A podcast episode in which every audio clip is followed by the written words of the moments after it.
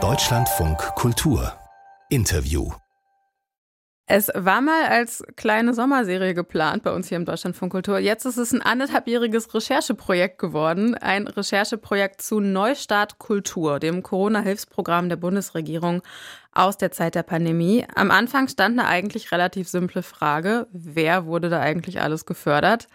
Daran hat unser Team jetzt monatelang recherchiert und Teil dieses Teams ist Max Kubal. Guten Morgen. Hallo, guten Morgen. Die eigentlich so simple, simple Frage war dann doch gar nicht so simpel, ne? Nee, überhaupt nicht. Ähm, denn es stellte sich raus, dass es gar keine Übersicht gab bei der Kulturstaatsministerin, die zuständig war. Und dann haben wir über 40 Organisationen angeschrieben und diese Frage an die weitergereicht. Daraus wurde eine ganz langwierige Puzzlearbeit und jetzt, ein halbes Jahr nach dem Ende von Neustart, ist daraus ein Datensatz mit über 50.000 Einträgen geworden. Ja, und unter anderem habt ihr herausgefunden, es wurden gar nicht zwei Milliarden verteilt. Nee, es äh, sind 1,66 Milliarden Euro am Ende für Projekte bewilligt worden. Das Volumen wurde also nicht ausgeschöpft, obwohl in mehreren Sparten sehr viel mehr Anträge vorlagen, als dann auch bewilligt wurden. Man kann also sagen, manchmal passten die Fördertöpfe und der Bedarf nicht zusammen. In welchem Bereich? Ja, zum Beispiel in der bildenden Kunst gab es sehr viel mehr Anträge als dann verfügbare Fördermittel. Ähm, aber wir haben auch andere Analysen gemacht, als wir jetzt die Daten vorliegen hatten. Zum Beispiel haben wir uns angeguckt, wie sich die Gelder auf die einzelnen Bundesländer verteilen oder wie viel Geld ging eigentlich direkt an Künstlerinnen und Künstler. Wie viel war das? Ja, wir haben die einzelnen Programme sortiert und unser Ergebnis ist, direkt gingen 28 Prozent an KünstlerInnen und Künstlergruppen, aber auch zwei Drittel an Kultureinrichtungen und Unternehmen der Kulturwirtschaft, wobei man sagen muss, die haben natürlich auch Aufträge dann an einzelne Künstlerinnen weiter äh, erteilt und Geld weitergereicht. Und beim Geld für Unternehmen seid ihr unter, unter anderem auch auf einen riesigen Konzertveranstalter und äh, Ticketkonzern gestoßen. Genau, nämlich auf Eventim. Ähm, die haben über 10 Millionen Euro bewilligt bekommen aus Neustart und das, obwohl sie zusätzliche Corona-Hilfen aus Deutschland, der EU und der Schweiz in Höhe von über 260 Millionen Euro bekommen haben. Das war gedacht zur Kompensation von Umsatzeinbußen.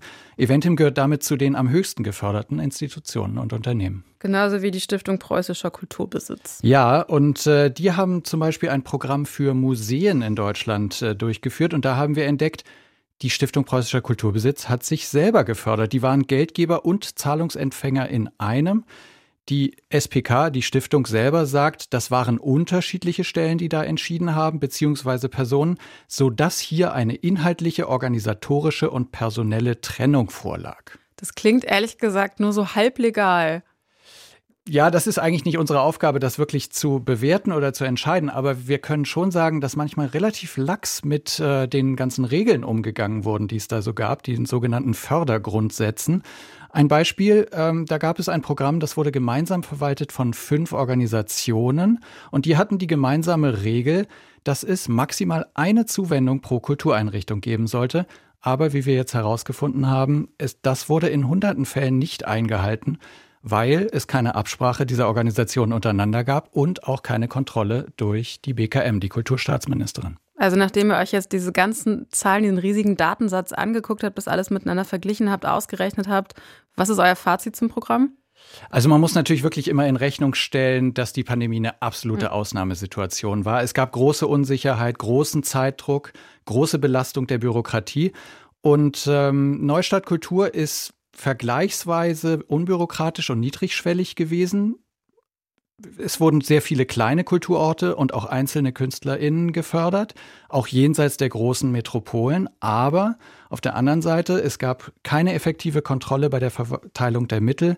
Und das führte letztlich zu unklaren Abgrenzungen und großen Auslegungsspielräumen, was die Regeln anging. Manche Organisationen wurden überfördert. Die komplette Bilanz unseres Rechercheteams zu Neustart Kultur finden Sie ganz frisch auch online zum Hören und zum Lesen unter deutschlandfunkkultur.de slash Kulturmilliarde, deutschlandfunkkultur.de slash Kulturmilliarde. Und wenn Sie weitere sachdienliche Hinweise haben in Sachen Kulturförderung, die Kollegen freuen sich auch sehr über Ihre Post kulturmilliarde at deutschlandradio.de ist die E-Mail-Adresse dazu.